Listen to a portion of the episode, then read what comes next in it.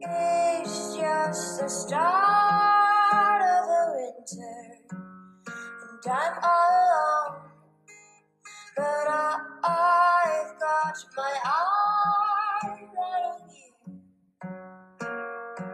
各位听友，大家好，欢迎继续收听阿曼达的节目《世界在你耳边》。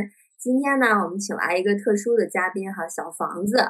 嗯，他的背景是什么呢？他的背景是一个勇闯天涯的小雪花，就是刚刚从意大利回来，他是这个对外汉语教学的一个老师，对吧？这个经历看的真是叫步步惊心，所以今天就想跟小黄子聊一聊。然后，而且他还有一个更双重的身份，就是你的老家是湖北的，对吗？对我这次在国外是意大利，在国内是湖北，都让我撞上了。这病毒对我连环追击。啊，他回来其实还不能马上回到湖北，现在是在山东隔离，然后但是这个检测已经出来了，是阴性，对吧？第一步先踏实了。呃，你是作为一个呃对外教学的汉语教学老师，去意大利多久了？我在意大利刚好一年多一点，因为我是二零一九年二月到的，二月下旬。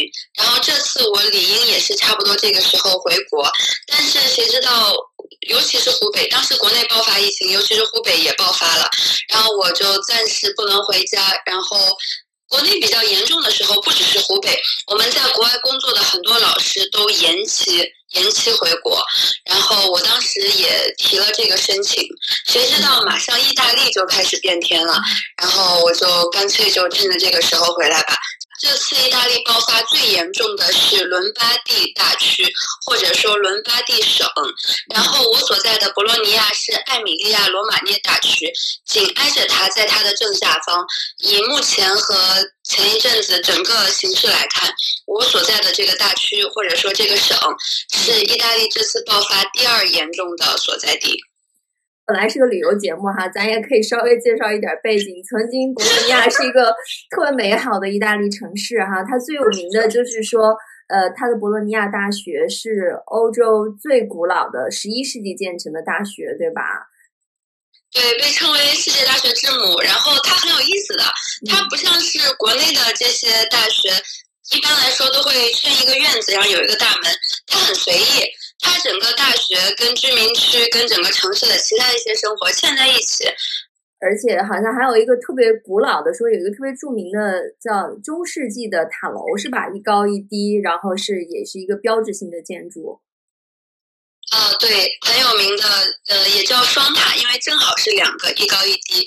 嗯，他们还有一点点倾斜。传说呢是两家富人，两家大户，因为欧洲很多这样的贵族世家嘛，相互攀比炫富，一个个比谁建的更高。那所以你去看这个两个塔的时候，你也能明显的看到一点点不断修筑的痕迹，就是一节一节的颜色和砖可能是不同的。原来我们现在这个攀比建高楼，一个什么亚洲第一、世界第一，这这是由来已久的啊。现在是建写字楼，以前在古时候就是建塔楼。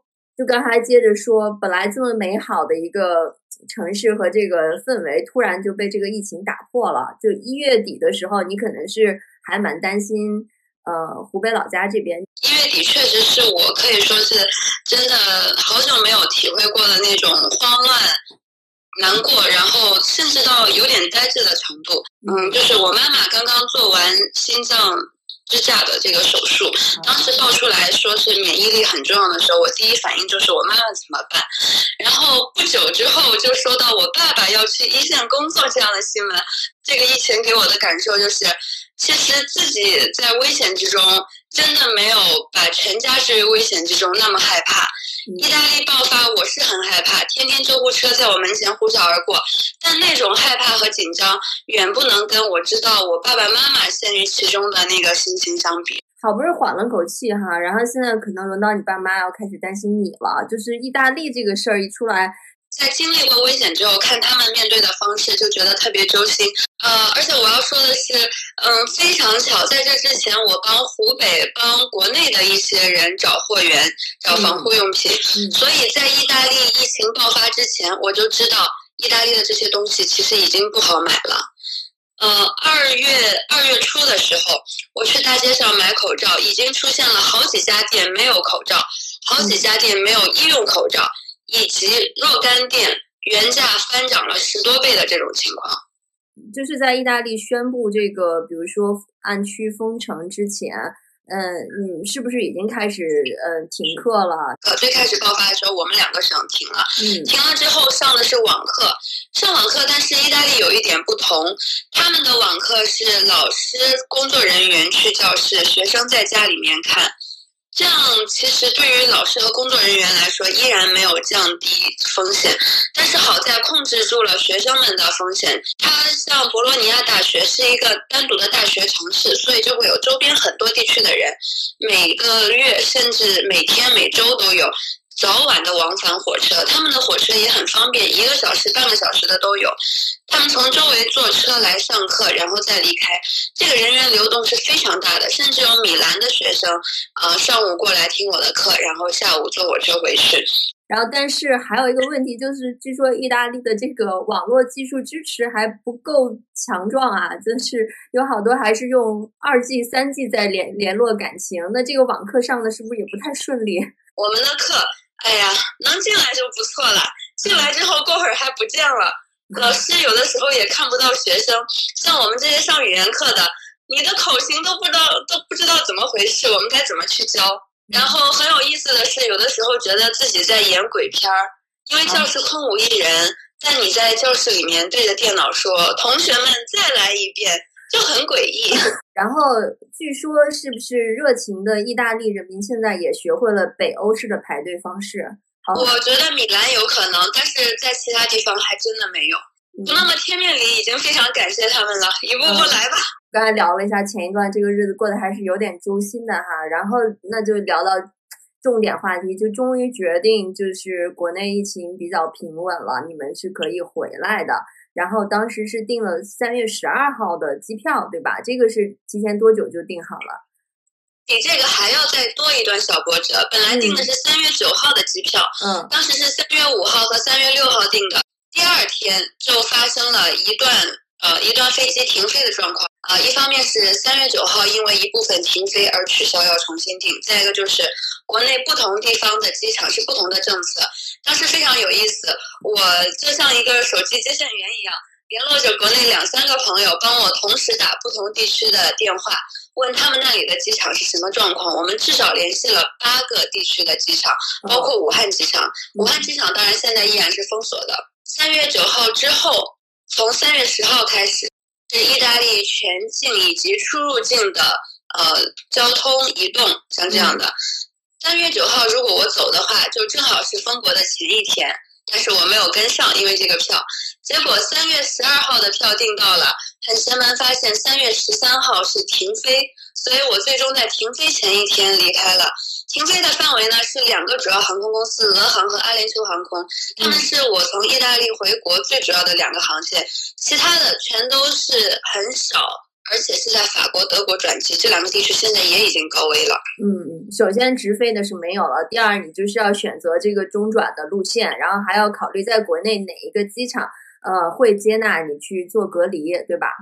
出门之前，我我看到那个已经开始意大利有要求，就是说如果你跨省或者是什么呃。出远门你要带证明，对吧？当然，主要是个人信息以及介绍一下你为什么要出来。也就是说，意大利它跟中国在这方面的处理不同，是让你自己携带，而不是说小区检查。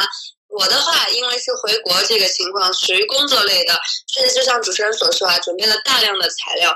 这个时候也有中国的同事领导特别帮忙，因为对于他们来说，基本上都是下班时间我们才能联系上。呃，在一两天的时间内凑齐了两三个单位给的工作相关的说明，然后才顺利出关。就像你所说，意大利全境封锁的这个情况下。我手中的这些材料被检查了两三次，然后才成功的登机。你是一片小雪花，对吧？勇闯天涯的。然后当时还有一个，还有一个，你们俩还得先碰头。先说你是不是比他要好一点？从博洛尼亚，呃，出城这块的话，因为公共交通都还没有完全断吧。公共交通是没完全断，但是它断不断，我都自断了这条路，太可怕了。这个时候我坚决不上公共交通。嗯，而且你在那边 也没有法戴口罩，对吧？所以确实风险还蛮大的哈。对，不过其实到了三月十二号，也就是我离开的当天，已经可以戴口罩了。这之前确实是大家都不戴，而且形成了一种相互间的压力。我戴过两次口罩，一次是去。邮局递那个递我的信函，关于延长我的拘留。嗯，然后当时看见我戴着口罩进去，我还特别谨慎的用围巾围着挡着呢。然后大家就纷纷涌上来问：“你怎么回事？你为什么戴口罩？你是不是病了？”啊，这就这就是前一期节目中提到的，在西方人的观点里面，他们是有传染病的才会戴口罩，他们健康的反而是不戴的。嗯。然后这一次，然后我就当时非常邪门，我正好还感冒，还在那里咳，然后跟我一起的同事说：“你快点忍一忍，我们赶紧走吧，待会儿要报警把你抓走了。”天呐！但是从我离开当天来看，这两天意大利应该都开始戴口罩了。我记得三月八号、九号那天晚上，我跟同学都戴着口罩走在街上，就遇见一些可能。呃，这边也会有一些地痞流氓混混之类的嘛，然后从我们身边经过，然后看到我们是亚洲面孔，然后又戴着口罩，特意走到我们面前，对着我们一通疯狂的咳嗽。呃，虽然说我们也有愤怒啊这些，但是确实整个而言，在重大的疫情下。呃，对于这些稍显无知的做法，其实更多体会到的不是恶意，而是担心和恐惧。因为越是这样的人，他们反而越容易被感染，他们很难转变观念，更早的戴上口罩。不得不说，在这次事件中，意大利的华人这个意识是相当的高。我一路上看到的所有华人面孔，全都手戴一次性手套和至少一层的口罩。哎，那到了机场了，就是两个人汇合了，是吧？就是就是在这种口罩都很缺乏的情况下，你们的装备准备的还是挺充足的，是吧？连护目镜和这个防护衣都都搞到了，这个这个也是提前囤下来的，是吗？这个其实是临时买的，不算太提前，因为非常巧的是一些华人。嗯，他们有，因为华人，嗯，大家也知道的，华人大多数是华商比较多，他们总是会参与一些这样的贸易，他们手中可能会有货。当时我们也是提前联系沟通，然后问了很久，好不容易在到的前一天才刚刚拿到手。啊，我在机场拿着那个防护服，就觉得天呐，有护身符了这种感觉。坐着车到了机场，世界变了。啊，机场的情况完全不一样。一方面是机场确实有很多飞机都取消了，满屏的那个 cancel 在上面，啊，红标的。然后机场特别的稀疏的人员，根本不像往常那么拥挤。另一方面，仅存的那一些飞机，尤其是像俄航这样的大的，可能都是中国人回国那一条的队，全部都是这样的装备，偶尔有几个防护服。当时我还觉得很意外。啊，居然有几个，我已经觉得很惊奇了。等到我们快上飞机，在候机厅的时候，哇，情况大变，大家纷纷掏出了自己的防护服。啊，可能大家都是像我一样，等着过了安检才敢穿。在登机前一刻，一个个全都穿成了小企鹅，穿成了大白。啊，我除了看到白色的防护服，还有蓝色的、紫色的，我们像一支那种太空人部队一样，惊呆了。然后当时我们上飞机的时候，我们自己觉得太意外了，太震撼了，可能人生中唯一一次坐这样的飞机，都掏出手机来拍。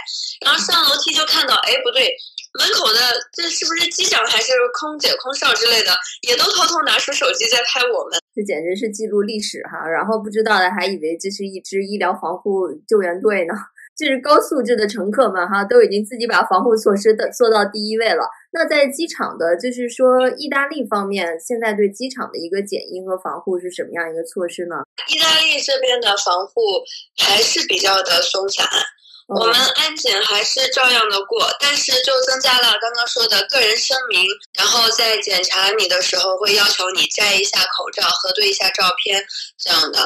嗯，其他的都没有什么变化，就是工作人员都戴了口罩。你这趟其实因为要中转嘛，哦，即使到了机场，当时呃看到满屏的 cancel 哈，就是是不是一直也在提心吊胆？每一天的政策都在变化，所以我们也知道，我们可能做着做着又会有新的通知，我就神经高度紧张，一直在听这个各种各样的通知。刚才讲了十二号收到的呃一个停飞的通知，那个不是你订的航班吧？你你们订的是俄航在莫斯科中转是吗？对对对，嗯，十二号收到的那个是阿联酋的停飞。哦，那个本来也有可能是你的一个选择项，但是没有选。对对对，那个是因为航程稍微长了几个小时，我就没有选它。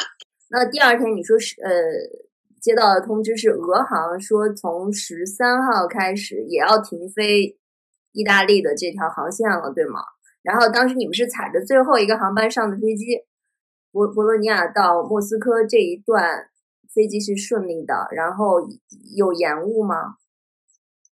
呃，这一段没有延误，但是从莫斯科降落开始，我发现了跟平常的不同。以前我也会坐在莫斯科跟意大利之间中转的飞机，但是我发现落地的时候。莫斯科对此事的重视程度可能也是挺高的。他们给我们了一个表格，同时有呃俄语、汉语、英语三种语言在上面，填我们的详细信息，包括联系信息和身体条件，还有整个行程规划之类的。这个是之前做俄航从来没有遇到过的，而且空姐、空少全都戴着口罩。但是需要提醒大家注意的就是，即使如此。空姐、空少对口罩的态度，我觉得依然不够严谨。他们有一段时间是没有戴的，他们工作人员相互提醒他们才戴上。也就是说，他们自己的意识可能不到，只是规定要求他们必须如此。免税店之类，很多平时会逛、会挤挤挨挨的地方，全都干干净净的。然后吃饭的地方还是有人在那里吃，但是基本上脖子上也都挂着口罩，好像随时要戴上。能争取坐远，嗯，坐多远就坐多远，中间隔两三个、四五个这种坐，甚至最后，呃，不行了，大家坐地上都不会去坐那些特别拥挤的位置。那你从博洛尼亚一直到飞回国内这段行程加起来是几个小时啊？整个行程二十一个多小时，将近二十二小时，包括候机转机。好辛苦啊！哎，那我有一个问题，突然就是大家 防护服做的这么好。全套都遮上了，那在飞机上怎么吃饭？就现在可能有一些远程航班已经不提供这个餐食了哈，但是就是你喝水或者怎么样，怎么怎么来解决这个问题？还有上厕所的问题。对，其实。这是很现实的问题，因为我正好就像刚刚提到的，我有认识研究病毒的朋友，我起飞之前跟他做了详尽的咨询，他告诉我很多注意事项，我正好借您的节目跟大家分享一下。就如果要做这种有危险性的航班，至少是 N 九或者是 FFP 二标准。或者更高的口罩，嗯，普通的医用的一次性口罩绝对不可以，高危航班绝对不可以用这样的口罩，因为飞机是非常封闭而且人口密度相当高的一个环境，所以。这个上面如果有人坐的离你很近，而携带了病毒，基本上就是百分百中招了，就到这种程度。嗯，整个过程因为我提前咨询了，再加上我自己是湖北人，可能受这个事情影响，都要产生心理应激反应了，所以我特别小心。呃，我从当天早上喝了两口水之后，一直到降落北京之前，滴水未进。飞机上给的任何餐食我都拒绝了。嗯，当然，我非常相信飞机上餐食的安全性。我只是觉得口罩不应该半途摘下来，每摘一次口罩就给了病毒进入鼻腔的可能性。病毒一旦进入到自己的呼吸道，是百分百会感染的。这个跟免疫力是没有关系的，因为呼吸道开始就是进入肺了。我记得前半段还好，主要是累和困，因为这些事情其实让人很长一段时间都睡不好觉嘛。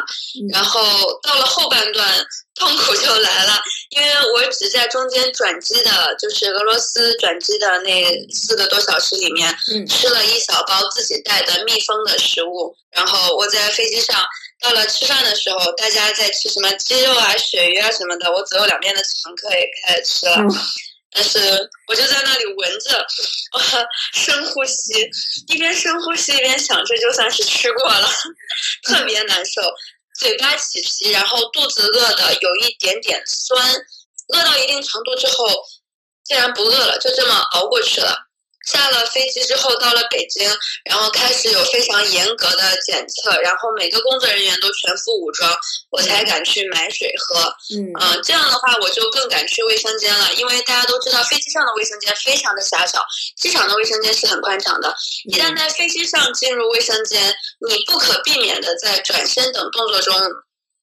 抚头发、手蹭到哪里，这些接触不一定是有病毒的，但是绝对是病毒一定会在接触中才能进入到你体内，所以少一点接触就安全一点。呃，飞机上一部分人选择像我一样不吃不喝。这还是很相当一部分的，可能有将近一半吧。因为我当时大致回头瞅了一眼，有不少人都摆摆手拒绝了这些吃喝，还有一部分人就像坐在我邻座的两位，就摘下口罩吃喝，摘下口罩脱下防护服的帽子之类的，吃喝完之后再重新戴上。啊，其实严格来说，包括我咨询那位研究病毒的朋友，嗯，严格来说，在这种地方摘过的口罩再戴上是没有意义的，应该换一个新的出来戴上。所以就是说，像俄航，像这个国外的航班，可能也是因为它现在这个人员的需求量比较大，它也没有办法做到间隔。不仅没有按照间隔，而且没有空位，完全爆满。这个机票是一票难求。当时我订票的时候。为什么三月九号一改，当天就改到了三月十二号？就是因为真的是稍纵即逝。后来我在群里面看到小伙伴们都说啊，现在已经没有经济舱了，几号几号的票全都是涨到一万多、两万多的。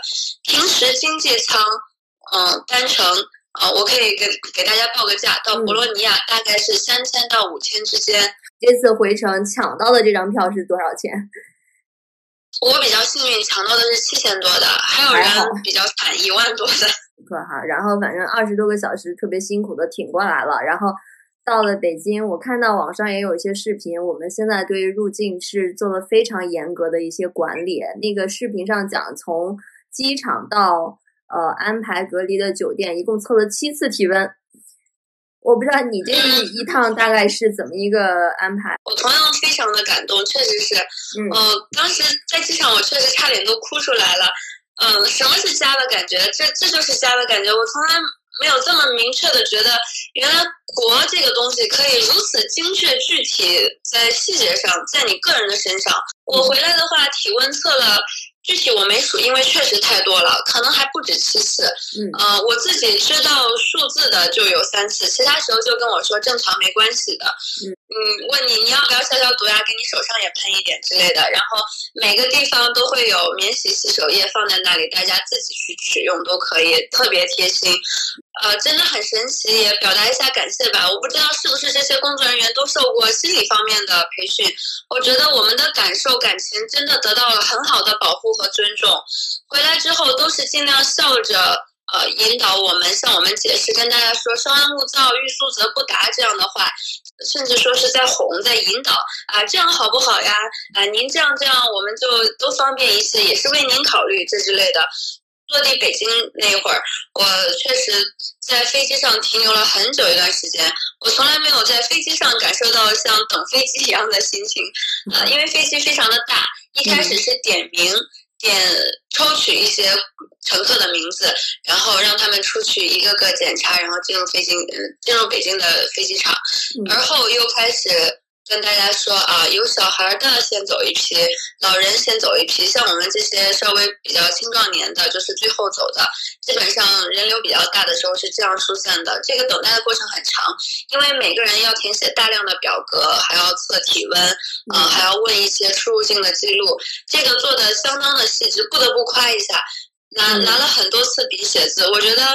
在电子时代，我已经很久没有这样写过字了。可以跟大家再科普一下吗？因为大家老是听这个核酸检测，到底是怎么一个检测的过程呀？呃，都是拿棉签之类的，在你的嗓子、咽喉部位取样，在你的鼻孔之中取样，取样之后拿回去做检查，一般五分钟以内就能结束。呃，这个也可以提醒一下大家注意，就是呃，虽然说。坐飞机可能为了避免上厕所，我们少喝水，但是之前还是稍微保证一下正常的水量，或者说到达你认为安全的机场之后，一定要及时喝水。我知道的，有的朋友在做这个检测的时候流鼻血了，就是非常干。勇敢的小雪花哈，小房子自身的这个波折的经历哈，给大家生动的讲述了一下，安心隔离哈，然后呃顺利的这个复工，然后然后之后有机会呢，可以跟大家分享呃更美好的意大利的见闻，呃这次就是一个步步惊心的故事。嗯，好的，谢谢阿曼达，也感谢所有的听众朋友们，期待再跟你们聊天。Loving strangers, loving strangers, loving strangers. I